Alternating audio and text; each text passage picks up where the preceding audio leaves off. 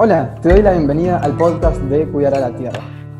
Me gustaría saber si te cuesta generar hábitos acordes al estilo de vida que deseas o pensás que alguna actividad como compostar, reciclar o comprar con bolsa de tela es importante pero te está costando hacerlo. O quizás simplemente te gustaría tener una herramienta muy poderosa para mejorar la forma en la que cuidas a la Tierra. Bueno, si alguna de estas tres cosas te está pasando, este episodio es para vos. Hola, mi nombre es Franco Cheravini y te voy a estar acompañando en este podcast de reflexiones sobre huerta, compost, permacultura y otros temas relacionados. Quédate acá y charlemos un rato. Antes de comenzar, te recuerdo que podés encontrarme en Instagram como Cuidar la Tierra para seguirme en el día a día y aprovechar todo el contenido gratuito que allí genero. Si querés que este mensaje llegue a más personas, puedes compartir este episodio con ese amigo o amiga que sabes que le va a gustar. Ayer fue el Día de la Tierra y me inspiró a hablar de hábitos para cuidarla. Pero si bien considero que eh, hago varios hábitos y tengo varios hábitos para poder cuidar la Tierra, hoy quise traer a un experto, a alguien que sabe muchísimo de este tema, así que traje acá a un gran amigo, Matías Salón. ¿Qué tal, Matías? Gracias por la bienvenida, Fran, y muy bien, muy contento de hablar de estos temas y ansioso por la charla. Sé que una charla con vos sobre estos temas va a terminar bien, pero no sé a dónde va a terminar, así que súper contento. Totalmente, sí, sí, sí. Em, Mati, ¿querés presentarte un segundito para la gente que no te conoce? Eh, ¿Quién sos? ¿Qué haces? ¿En dónde te pueden encontrar? Bien, eh, mi nombre es Matías Salón. Prefiero que me digan Mati. Soy cofundador de un emprendimiento que se llama Superhábitos. Pueden encontrarnos en superhábitos.com en Instagram también como Superhábitos. Lo que nosotros hacemos es ayudar a personas que de repente están trabajando en un trabajo que no les gusta, que tienen una idea de emprender, de dedicarse a aquello que les gusta, de a partir de eso diseñar un estilo de vida, poder hacer aquellas cosas que les apasionan, poder tener impacto en la vida de otras personas, un impacto positivo especialmente. Muchas personas están en esa situación, pero no saben exactamente cómo encarar el proceso. Entonces, lo que nosotros hacemos en Superhábitos es compartirles los hábitos y estrategias que hacen que ese proceso que se percibe como tan complejo se vuelva algo simple y que cualquier persona puede accionar. Y a partir de eso, lo que buscamos es que haya más emprendedores haciendo algo que aman y cambiándole la vida a otras personas, porque sabemos que si el mundo se llena de emprendedores así, el mundo va a ser un lugar mejor. Totalmente. Súper, súper recomendados los chicos de Super Hábitos. Yo ya, bueno, los vengo siguiendo hace creo que dos años por lo menos y realmente cumplen con todo lo que dicen y, sí me ayudan a mí a, generar todos esos cambios que quiero generar. Así que súper, súper recomendados ir a Super Hábitos. Los pueden buscar en Instagram y si no, superhábitos.com. Así que, en, en cualquier lugar que escriban Super Hábitos, es muy probable que aparezcamos. Así que pueden, también este, el podcast está en Spotify, así que como les guste consumir contenidos, nos pueden buscar y vamos a estar por ahí. Totalmente. Mi preferido es eh, podcast y bueno, pequeña confesión, siempre eh, aclaro, la primera vez que escuché que había tres chicos que se llamaban Super Hábitos y que hablaban de este tipo de cosas, dije, pero ¿qué, nombre es ese? Que me van a venir a contar a mí. Pero bueno, no, no, eh, más allá de que el nombre a la primera, primer golpe de vista nos llame mucho la atención, realmente eh, es, es, genial todo lo que hacen. A nosotros, muchas, muchas personas nos dijeron que su relación con nosotros es parecida a la relación con el café de que la primera vez que lo probaron, de repente fue como, ah, esto es, esto es algo raro, no entiendo qué estoy probando, no, no necesariamente es lo que esperaba, pero que después de un tiempo empieza a decir, ah, ah me viene bien, me viene bien, me estoy acostumbrando. Así que no pasa nada, lo, lo, hemos escuchado y nos hemos planteado un par de veces analizar, haría falta cambiar el nombre o no, pero lo que nos pasa es de que todo el mundo nos dice, al comienzo el nombre me resultó raro, pero ahora le tengo cariño. Entonces, es como que tenemos las, esas dos caras. Nos estamos yendo de tema, pero eh, te, agradezco la confesión. Importante, va, bien. Em, para entrar en el tema, día, ayer fue el día de la Tierra. Vamos a hablar de hábitos para cuidar la Tierra. Vos, Mati, ¿considerás que tenés hábitos pensados para cuidar la Tierra? ¿Crees que haces hábitos que indirectamente cuidan a la Tierra? Sí, en, en ambos campos. Tengo que reconocer y acá me toca a mí la confesión ahora, de que todo el tema de sustentabilidad es un tema en el cual no me considero un pionero para nada. Es decir, mi motivación personal para empezar a aprender sobre hábitos no fue tan altruista, si se quiere, o con, una mirada tan amplia. A mí me pasó a nivel personal de que me, me empecé a encontrar con que si miraba mi vida, si miraba mi día a día y lo proyectaba en el tiempo, no me gustaba pensar en vivir muchos años de esa forma y no me gustaban las consecuencias que iba a traer seguir haciendo las cosas como las hacía. Eso fue lo que a mí me llevó a cambiar los hábitos. Lo que me pasó fue que después de trabajar hábitos personales en relación a productividad y hábitos personales no sé, en relación a estar más saludable, en relación a lograr empezar el negocio, que el negocio crezca, hubo un momento donde empecé a estar en contacto con muchas personas que tenían mucha más conciencia ambiental, como vos, y cuando empecé a escuchar a esas personas me empecé a dar cuenta de que ese era un tema al que quizás por estar muy centrado en mí mismo nunca me había sentado a prestarle mucha atención. Y en cuanto empecé a escuchar, empecé a darme cuenta de que, claro, no es tan complicado. Mi sensación original era, tengo que elegir entre ser un hippie que vive en el medio del, campo y que por las noches se tapa con tierra para dormir, o ser un ciudadano normal que vive en, en la sociedad. Y de repente empecé a escuchar a muchas personas hablar de estos temas, que es algo fantástico que ha sucedido en los últimos años. Y empecé a darme cuenta, hey, más allá de que yo ya tenga todos estos otros hábitos, si llevo el mismo paradigma que me sirvió para incorporar esos hábitos a estas otras cosas, puedo empezar a tener ajustes que en escala son muy significativos con un esfuerzo que es ridículo para el impacto que tienen. Así que ahora te diría, sí, tengo de ese tipo de hábitos, pero son de, de, todos los hábitos que tengo son de los más nuevos, porque los hábitos viejos de alguna forma tienen un impacto positivo en el mundo, pero pensados para cuidar a la tierra son los últimos, me parece. Sí, sí, sí, totalmente. ¿Y cuántos hábitos controlas vos diariamente? Había, había un número ahí muy grande. Sí, ah, el, otro, sí, no, 90 y algo. 90, y algo, sí. ¿Y, específicos de cuidar a la tierra? Dentro de eso, deben ser cuatro o cinco. Creo que hay. Eh, sí, lo que pasa es que son cosas chiquitas. O sea, hubo, en mi caso, para los que no me conozcan, en Superhábitos somos tres socios. En el equipo ahora somos muchas más personas, pero tres personas que comenzamos. Está Lu y está Santi. Santi es mi hermano, Lu es mi esposa. Y Lu sí entró mucho, mucho, mucho antes en todas estas cosas. Y entonces hubo muchos hábitos que ella primero empezó a practicar y de verla me di cuenta, claro, estoy siendo un idiota de proporciones universales por no hacerlo. No, entonces, tampoco para que te salgas así. no, lo que pasa es que es la sensación, genuinamente es la sensación que a mí me dio. Por la sensación que me dio a mí fue, durante, durante mucho tiempo mi excusa era, ¿por qué no haces cosas más sustentables? Y es porque no se puede, porque es muy difícil, porque quiero, quiero ser parte de la sociedad.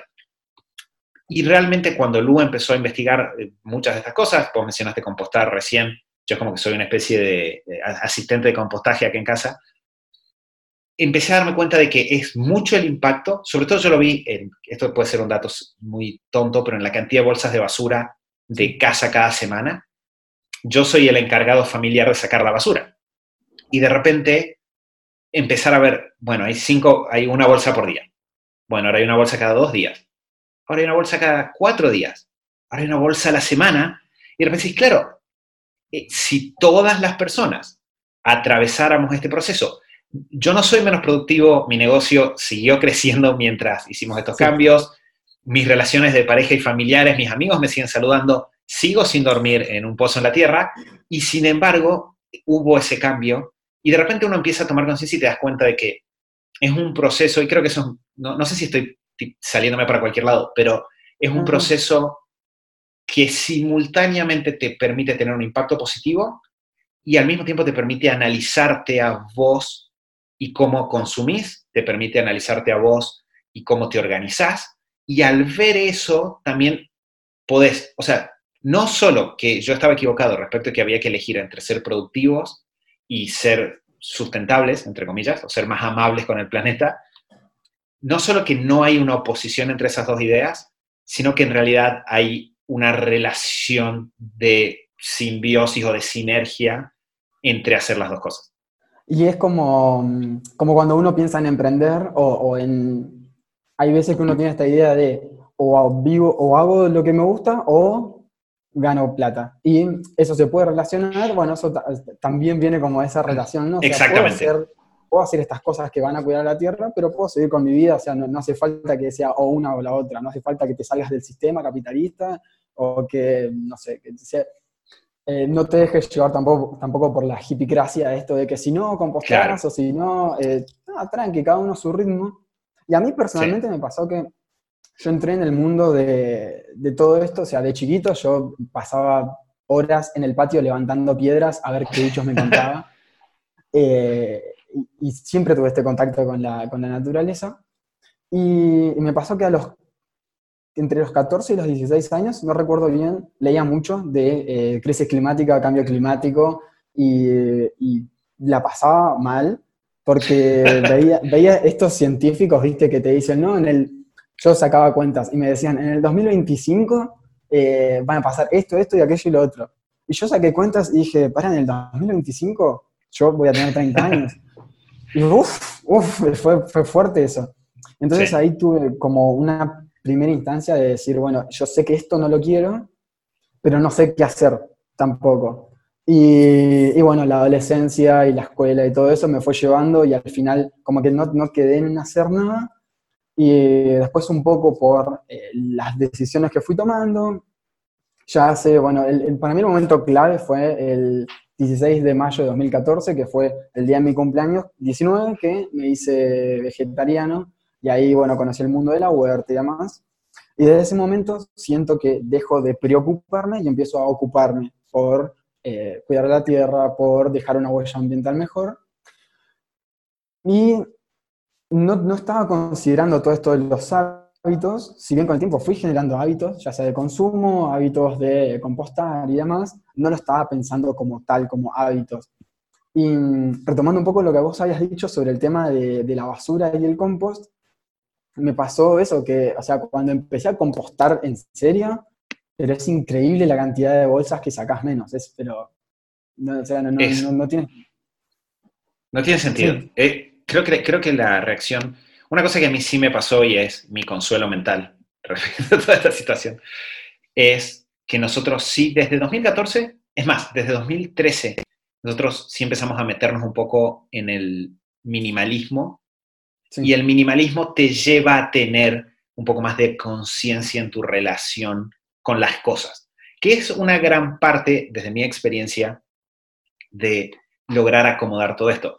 Pero es muy interesante, me ha, pasado en los últimos años de hablar con muchos emprendedores, algunos de los cuales les va muy bien, otros que quizás están tratando de resolver porque no les está yendo tan bien. Y una cosa que es muy interesante de ver todo esto es empezar a ver esa conexión que hay entre diferentes elementos. Porque el empezar a estar más atento a tu relación con las cosas, a tu relación con las compras, tiene un impacto en otras áreas. Y, por ejemplo, el tema de la huerta, el tema del contacto con la naturaleza en general, también nos impacta como emprendedores, como dueños de negocio, como personas que quieren ser productivas y tener impacto, porque te ayuda a tomar conciencia de procesos naturales, del tiempo que toman las cosas, de los ciclos, a estar un poco más conectado con la realidad. Es muy fácil, creo, para los seres, es como que los seres humanos tenemos mucha facilidad para quedar atrapados en sistemas artificiales que uno tiende a pensar en lo digital, pero en realidad pasa, de repente vos estás, no sé, en la ciudad y si vos querés estar las 24 horas, del día con luz, como si estuvieses de día, podés hacerlo, porque puedes llenar tu casa de focos, prender todas las luces, pasarte toda la noche despierto. Y cuando uno empieza a estudiar, yo voy a hablar mucho de productividad porque es la puerta por la cual yo entré, pero cuando uno empieza a estudiar productividad, de repente te encontrás con que, bueno, si yo quiero ser más productivo y ser el tipo que más vende de mi equipo de ventas, y bueno, tengo que dormir bien. Ah, ¿y qué cosas influyen en dormir bien? Bueno, influye la cantidad de luz que tenés. Ah, ¿Y cuál es la cantidad óptima de luz? Y muchas veces, cuando uno empieza a recorrer esos caminos, la respuesta al final, no sorprendentemente después de un tiempo, tiene que ver con la naturaleza. Tiene que ver con uno entender cómo uno funciona. Y cuando empezás a tomar conciencia de eso y que sos parte de un todo, es súper interesante cómo de repente tomar este tipo de acciones ya no es algo que solamente lo haces porque esté bien moralmente o para cumplir con una especie, alguna especie de deber social, sino que lo empezás a ver desde un punto de vista de, ok, hacerlo o no hacerlo impacte en mí. Y a través de cómo impacte en mí, impacte en el mundo. Entonces es súper interesante. Nos pusimos filosóficos muy rápido, no. pero creo que la idea está. Gusta. Sí, sí, sí, sí. sí. Em, antes, o sea, la, promesa un poco de este episodio es ayudar a las personas a generar hábitos para cuidar a la tierra. Rápidamente, o con el tiempo que, se necesite, primero sería la pregunta, ¿qué es un hábito? Y, ¿qué es un hábito para vos? Los, los hábitos son conductas. A ver, quizá la mejor forma para mí de verlo es, el hábito es una herramienta que tiene nuestro cerebro para lograr ser lo más eficiente posible. ¿Sí? Nuestro, cerebro desde el comienzo de los tiempos está buscando sobrevivir, está buscando encontrar la mejor forma de sobrevivir. Entonces, lo que nuestro cerebro empezó a hacer allá lejos y hace tiempo fue decir, cuando hay una conducta que en ciertas situaciones claramente es la mejor idea, la voy a dejar guardada como un atajo mental. Cifra. Hay, hay una, mm, una noción eh, biológica con respecto a la evolución que si bien eh, se premia de alguna forma la supervivencia para el organismo, para los organismos, para los individuos, es más necesaria la reproducción. Entonces, si una mutación favorece más la reproducción, se va a ver este, beneficiada, digamos, o se va a llevar a las próximas generaciones que si favoreciera la supervivencia. Entonces, en cierta forma van de la mano, pero lo que busca primero es la, nada, como detalle. Sí, sí, sí, es muy, es muy buen dato, claro, es la supervivencia de la especie por sobre la supervivencia del individuo en sí. Exactamente. ¿Qué tiene sentido? Porque en realidad, claro, tiene mucho sentido, porque genéticamente en realidad es como que seguimos viviendo a través de... Entonces, en sí, perfecto. Bueno, nuestro cerebro está buscando su supervivencia individual o grupal y cuando encuentra un una conducta que funciona muy bien siempre que se encuentra en una misma situación, busca guardarla como el camino predeterminado en esa situación. Entonces, de repente, lo que el cerebro está haciendo es todo el tiempo estar atento a qué conductas le traen buenos resultados y cuando encuentra una que trae buenos resultados, la guarda. Esas conductas se convierten en hábitos. Y los hábitos, la particularidad que tienen es que como nuestro cerebro lo guarda como esta es la mejor forma de actuar frente a una situación, cuando nuestro cerebro se enfrenta a esa situación, dispara la conducta sin necesidad de que nosotros nos sentemos a pensar qué hacer y sin necesidad de que nosotros tengamos que tomar una decisión. Dicho en lenguaje un poco más moderno, no requiere fuerza de voluntad y no requiere pensamiento. Entonces, ¿qué es lo que pasa? Todo el día nosotros estamos enfrentándonos a decisiones. De todas esas decisiones, de todas las conductas, cada vez que alguien, cuando nos despertamos tenemos que decidir qué hacer. Cuando alguien se acerca y nos saluda, tenemos que decidir con qué cara responder el saludo. Cuando alguien nos pide una tarea, la forma en la que recibimos esa tarea, cuando aparece una distracción, cómo reaccionamos a la distracción. Todas esas cosas, si nosotros tuviéramos que decidirlas de manera consciente, sería muy pesado. Entonces, lo que sucede en la práctica es que el 90% de las cosas que hacemos en el día a día son hábitos. Es decir, nuestro cerebro en algún punto, por la educación en nuestra casa, por la educación en el colegio, por la educación que recibimos en un trabajo, empezó a encontrar para cada una de esas situaciones una conducta que le traía algún tipo de recompensa y por lo tanto las guardó como, esto es lo que hay que hacer, lo hacemos sin darnos cuenta, el 90% de lo que hacemos a lo largo del día son hábitos.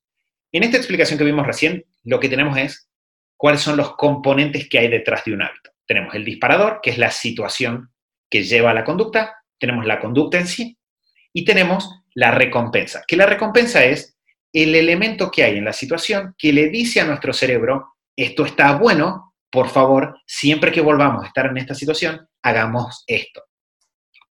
Ahora, ¿cuál es el problema que nos encontramos la mayoría de las personas que como adultos empezamos a pensar en cómo cambiar nuestros hábitos? Que hay muchos hábitos que quizás formamos hace muchos un, un detalle interesante es que cuando una vez que el hábito se forman, incluso si la recompensa deja de estar ahí, nosotros seguimos haciendo lo mismo porque ya nuestro cerebro se acostumbra a que ese es el camino. Entonces, de repente, hay muchos hábitos que formamos a lo largo de nuestra vida por recompensas que quizás no son tan buenas en realidad, pero no, en el momento no lo supimos detectar, y que empiezan a influenciar qué hacemos en el día a día. Y si afectan qué hacemos, afectan qué resultados obtenemos. Claro, una cosa que ver sería que inicialmente esa recompensa era positiva, por eso es que empezaste a hacer ese hábito, porque bueno, que en ese momento era quizás lo mejor que podías hacer, pero ahora haciéndolo consciente puedes decir, bueno, ok, me gustaría cambiar esto, ¿cómo lo hago? Claro, que para mí uno de los grandes desafíos es muchas de las recompensas que nuestro cerebro más rápido dice, ah, buenísimo, tengo que repetir esto, son recompensas que quizás en el corto plazo están buenas, pero tienen malos efectos de largo plazo. Y ahí, o sea, nuestros, eh, esa, la parte de nuestro cerebro que hace estas asociaciones no es tan avanzada tan compleja como para tener estas proyecciones de largo plazo. Entonces, por ejemplo, si de repente yo estoy en una conversación con una persona que me, me está tratando mal o me está pasando por encima mío, de repente yo quizás, si simplemente no, no, no hago nada al respecto en el momento, logro que la persona se, eh, se vaya. En el momento logré resolver eso, que es lo mismo que si me como un chocolate. Yo en el momento que me como un chocolate o me como una hamburguesa, obviamente hay un nivel de satisfacción súper alto para mi cerebro, por la cantidad de carbohidratos, azúcar y toda la cosa. En los dos casos, en el momento tengo una recompensa, pero en los dos casos tengo consecuencias de largo plazo que no son positivas. Sea porque si todos los días yo empiezo a comer esa hamburguesa, mi cuerpo se va a deteriorar eh, en términos de salud, sea porque si yo nunca enfrento la situación con esta persona, va a seguir estando ahí para siempre y me va a afectar ahí para siempre. Entonces, el gran desafío está en, primero que nada, darnos cuenta que nos guste o no nos guste, lo hayamos planeado o no lo hayamos planeado, todos tenemos hábitos y el 90% de lo que hacemos son hábitos. O sea que el 90% o más de los resultados que obtenemos vienen de cosas que quizás hacemos sin darnos cuenta. Entonces, el primer desafío es empezar a hacernos conscientes de esos hábitos y darnos cuenta de que hay muchas cosas que quizás asociamos con nuestra personalidad, que en realidad simplemente son hábitos que desarrollamos, no es una cuestión genética o una cuestión que sí o sí tengamos que hacer de esa forma. Y la segunda parte está en empezar a pensar, bueno, ¿cuáles son los nuevos hábitos que me gustaría tener que reemplacen a los viejos y me permitan tener nuevos resultados y empezar a trabajar en desarrollar esos hábitos? Porque lo interesante es que cuando lo hacemos, podemos reinventarnos como personas. Podemos ser una versión de nosotros mismos que quizás hasta ahora nos parece o imposible o un sueño inalcanzable, simplemente a través de darnos cuenta de cuáles son las conductas diarias que nos traen los resultados que tenemos ahora y cuáles son las conductas que nos traerían resultados distintos. Sí, o sea, vos puedes directamente... Sí, sí, sí. vos, podés eh, pensar quién querés ser o qué tipo de persona querés ser y desde, ese, desde ese punto hacer las cosas que hace ese tipo de personas y bueno, al final y al cabo vas a tener el tipo de cosas que tienen esas personas, es, el ser, hacer, tener. Y, y sí, quizás, no sé, bueno, quizás sí eh, estás en este punto en el que te gustaría consumir o menos cosas con plástico o si te gustaría cambiar de detergente em, o no sé, o no reemplazar cosas, sino hacer cosas nuevas como compostar o que en realidad sería el reemplazar de, en vez de tirar al tacho de basura, eh, ponerla en algún otro, tachito, otro recipiente y demás. Eh, y ahí sí vas generando nuevos hábitos, pero sí, en base, primero es, pensar, bueno, ¿quién quieres ser? O, qué tipo de, o sea, ¿te molesta el no estar compostando? Eh, o, o, te molesta el estar produciendo tanto plástico? Bueno, ¿qué hábito que pensás que puedes generar a partir de eso para poder mejorar esa situación y estar feliz con vos, con la persona que querés Que es muy interesante en, eso que estás diciendo, entender de que detrás de quizás un objetivo grande que uno tenga, quiero, quiero ser más sustentable, quiero ser más amigable con el medio ambiente. Bien, esa es una característica personal que te gustaría adquirir. Hay una serie de conductas que componen a esa característica personal. Entonces, no es que vos sos amigable con el medio ambiente y por lo tanto empezás a compostar, vos decidís empezar a compostar, lo convertís en una conducta que es parte de tu día a día y solamente al incorporar la conducta ya te volvés más amigable con el medio ambiente. Pero si yo espero, es súper importante tomar conciencia, una vez dice, ah, es que a mí no me sale. A nadie le sale. Nadie, o sea, y, si a alguien le sale es que ya tenía el hábito. nadie antes no le salía y de repente le empieza a salir por arte de magia o porque ve un video de una, una charla TEDx que lo derrite y desde el día siguiente composta. A nadie le pasa eso, porque el desarrollo de hábitos es un proceso que toma tiempo, es un proceso que requiere algún nivel de intención sobre lo que estamos haciendo. Entonces, está bueno el, darnos cuenta de que ser amigables con el medio ambiente o no no es algo que nos tocó en la lotería de la vida. De la misma forma que no nos tocó ser productivos o no, ser emprendedores o no, ser personas que, que tienen, son buenas en sus relaciones de pareja o no, no es una lotería que, con la cual tenemos que convivir todos nuestros años, es una característica que podemos identificar como algo que queremos y a partir de ahí de construir en conductas y esas conductas incorporarlas como hábitos.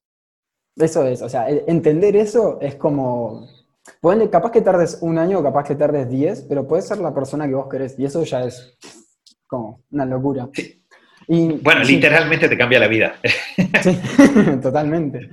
A mí me pasó, por ejemplo, con respecto, yendo a, bueno, generar un hábito.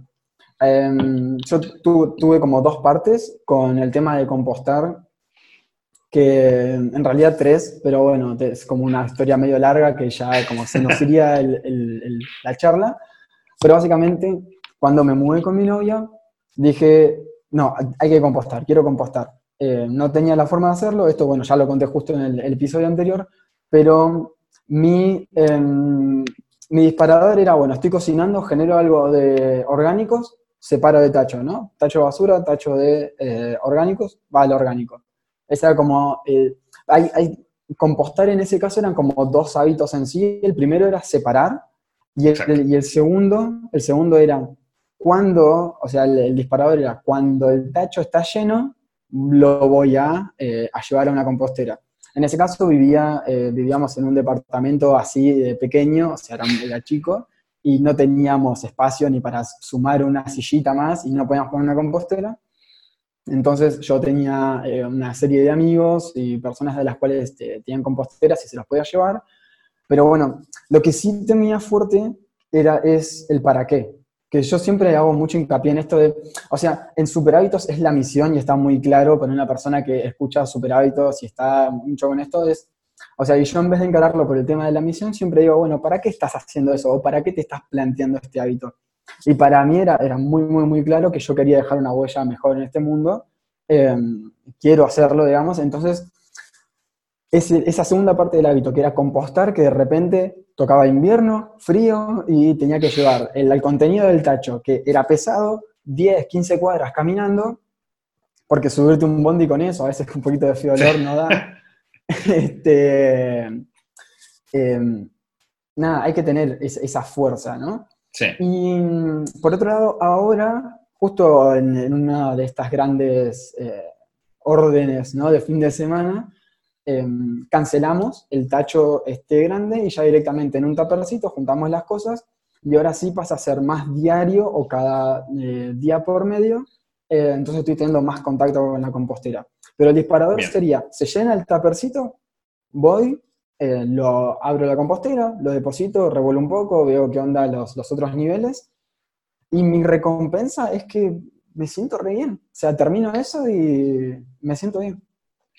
Tengo un par de reflexiones sobre la parte de hábitos, pero antes tengo una pregunta y es, entonces vos recomendarías no el tacho, sino el tupper? Para una persona que puede tener cualquiera de las dos opciones, ¿te parece de que el Tupper naturalmente te lleva a una mejor relación con el tema?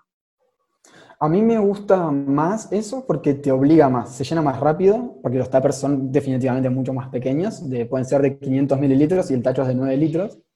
Em, me, me, gusta más, sí, con el tacho la, la, he colgado, digamos, de decir, bueno, sí, el fin de semana y y es romper esa, esa, pequeña inercia, porque yo sé que cuando termino de hacerlo me siento bien. Entonces prefiero hacerlo más seguido para terminar de definir bien el hábito, porque a veces me pasaba de que en una semana no iba ni a, ver nada en la compostera. Este, sí, esa es mi experiencia, digamos.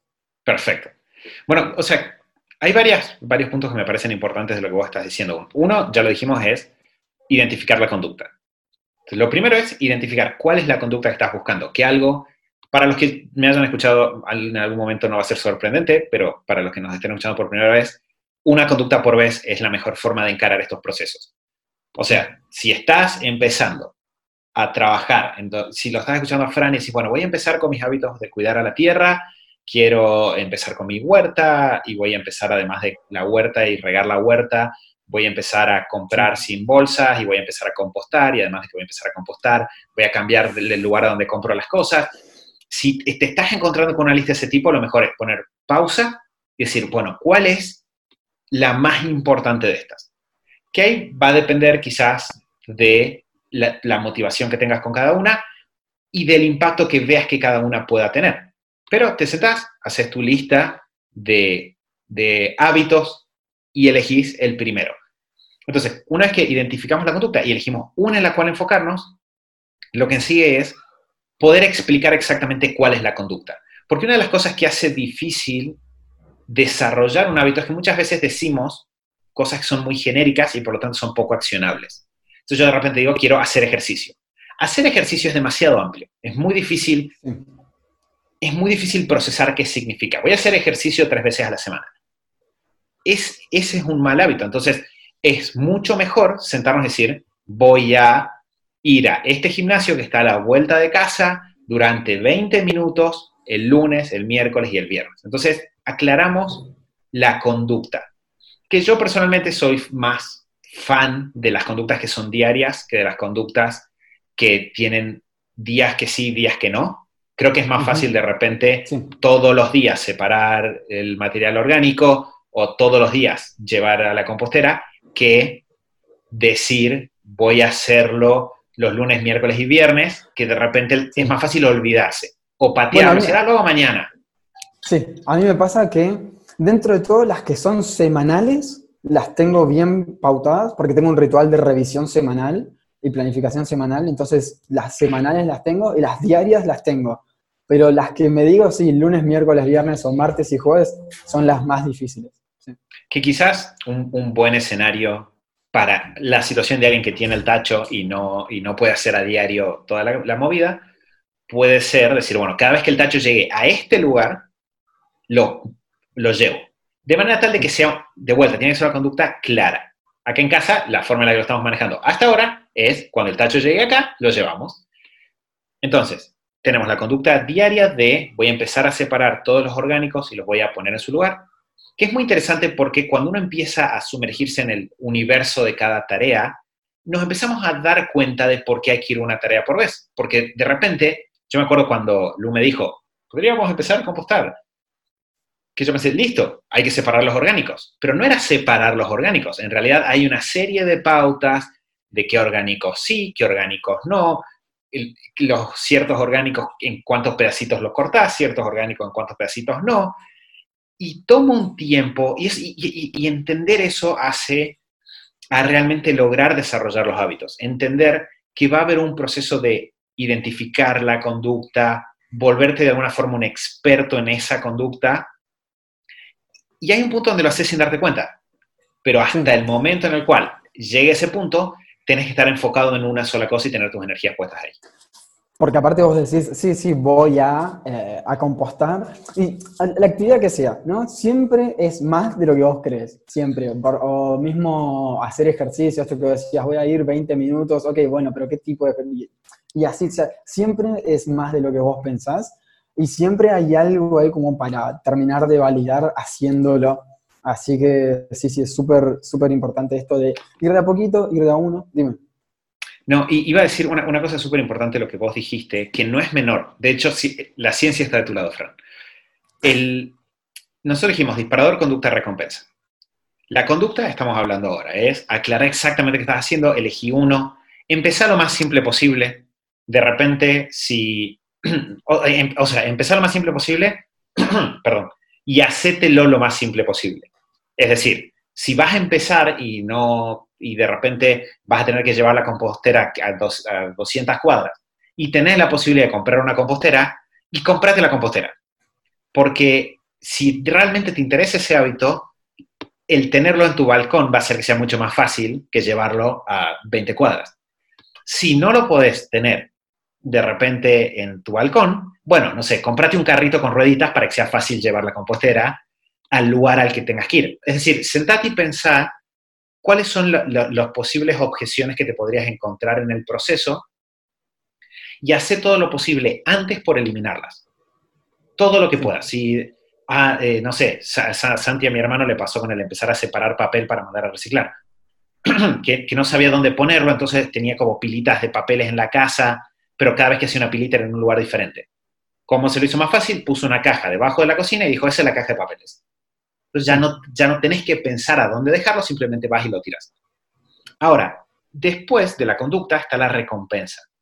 Y una cosa que es muy interesante de la recompensa, que es aquello que hay en la conducta que nos recuerda hacer esto más seguido, es que hay muchos tipos de recompensa, después, Fran, si querés podemos meternos, pero... ya estamos medio llegando ahí al límite. Sí, sí. Después podemos hablar más seguido y tendido en otro episodio también. Bueno, perfecto. Las recompensas que mejor funcionan, por ejemplo, para romper hábitos como dejar de fumar o cosas por el estilo, que son muy, muy difíciles de romper, son las recompensas que están relacionadas con tomar conciencia de cómo nos sentimos al ejercitar una conducta. Son las más efectivas por una larga distancia. Es decir, si yo tomo conciencia de cómo me siento al compostar, si yo tomo conciencia de cómo me siento al solo sacar una bolsa de basura y cuando, por ejemplo, yo cuando estoy sacando la bolsa de basura pienso, wow, hace una semana que no saco la bolsa de basura, qué bueno, qué interesante, pensás si todas las personas hicieran esto, cuando empezás a tener esa, esa autoconciencia de, mirá cuántas cosas buenas que hay en esto que estoy haciendo, esa conducta se refuerza mucho más que si nos pusiéramos otro tipo de recompensas. Entonces, en eso que vos decías, Fran, de, alguien dirá, ¿por qué para Fran es tan fácil, entre comillas, ¿por qué para Fran es tan fácil eh, eh, compostar? Bueno, no es tan fácil, fue todo un proceso, pero incluso hay una parte clave de ese proceso, es había una recompensa muy fuerte. Y es que cada vez que lo hacías no estabas pensando, qué asco, compost, sino lo estabas haciendo estabas pensando, wow, qué bueno esto. Y si cuando uno hace la conducta, suena exagerado, pero realmente en su cabeza tómense el tiempo de pensar cómo me siento con esto que estoy haciendo y de, y de proyectar las consecuencias. Cuando hacemos eso, cada vez que realizamos la conducta, se empieza a reforzar y empieza a pasarnos que los viejos hábitos son los que nos cuestan, nos cuesta tirar algo orgánico a la basura en lugar de lo opuesto. Sí, sí, sí, totalmente. Después te encontrás con una cáscara de banana, no estás en tu casa, y, o, qué sé yo, el, corazón de una manzana y te lo terminas guardando en el bolsillo antes de tirarlo en cualquier otro lado. Este, y bueno, con respecto a lo que decías, que este, incluso yo que desde los, ahora tengo 24 por cumplir, por cumplir 25, desde los 15, 16 que estoy en esto, todavía hay cosas que me cuestan, porque en su momento quise hacer varias al mismo tiempo y demás. Entonces es clave esto de plantearse de uno a la vez, ir de a poco. Y mm, mi consejo, si querés arrancar por uno, que sea compostar, con, nada, o sea, si querés puedes arrancar por reciclar, por lo que quieras, pero el compostar es, es tan, tan, tan fuerte el cambio que haces no solamente eh, personal y lo que puedes eh, sacar menos la bolsa de basura y demás, a nivel eh, recolección de residuos y que eso después termine generalmente en un relleno sanitario o lo que sea, el impacto positivo que estás generando es enorme, así que ese para mí es como clave. Si después no podés hacer otros, tenés una, una dosis de sentirte bien porque realmente estás haciendo eso y eso es un montón y después nada, no presionarte, ir de a poco, eh, tomártelo con calma y eso, tratar de planificar las objeciones o las cosas que eh, pueden llegar a, salir mal o anteponerte o crearte dificultades a la hora de eh, generar el hábito. Así que me parece que ese es el camino. ¿Te gustaría decir algunas palabras finales? No, me, parece que es una muy buena reflexión. Creo que es algo que cada vez más personas, por suerte, estamos pensando. No voy a decir están pensando como si yo fuese parte del grupo de los que lo pensaban antes, pero me parece muy bueno y creo que el realmente sentarnos y decodificar qué significa ser una persona que cuida la tierra, el ponerlo en palabras, el nosotros lograr realmente verlo, ayuda a que accionemos porque si no muchas veces tenemos, con todas las cosas que hemos hablado, con ser una persona productiva, ser un emprendedor, ser una persona sustentable, ser una persona que se ve bien, hay muchos mitos dando vueltas. Porque son ideas muy grandes y las películas las, las, las tratan y las revistas las tratan. Entonces hay muchos mitos dando vueltas y lo que termina pasando es que asociamos esas características con cosas muy extremas y y por lo tanto pensamos que no es para nosotros. Entonces creo que está bueno empezar por esto que decís vos súper simple, decir, bueno, el granito de arena que yo pueda sumar, lo sumo.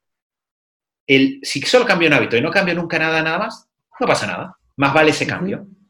Si todos empezamos a hacer eso, en realidad el impacto es enorme. Así que gracias, Fran, por invitarme a hablar de estas cosas y gracias por el trabajo que haces vos todas las semanas para que haya un, un planeta con más personas cuidando a la Tierra. muchas, muchas, muchas gracias a vos, Mati. Bueno, gracias también por que esto que estás enseñando, que están enseñando ustedes, todo el grupo de super hábitos, con respecto no solamente a emprender de forma simple, sino a generar hábitos. Eh, a mí realmente, o sea, yo se los dije ya a ustedes, pero me cambió la vida posta, así que, no sé, súper recomiendo. Muchas, muchas gracias. Y bueno, eso es todo por hoy. Muchas gracias a Matías Ortiz por hacer la música de inicio y cierre. Y si te gustaría inspirar el próximo episodio, déjame tu reflexión en Instagram o si quieres enviarme un mail, así te puedo leer más tranquilo. Y muchas gracias por haber escuchado, pero sobre todo muchas gracias por cuidar a la Tierra.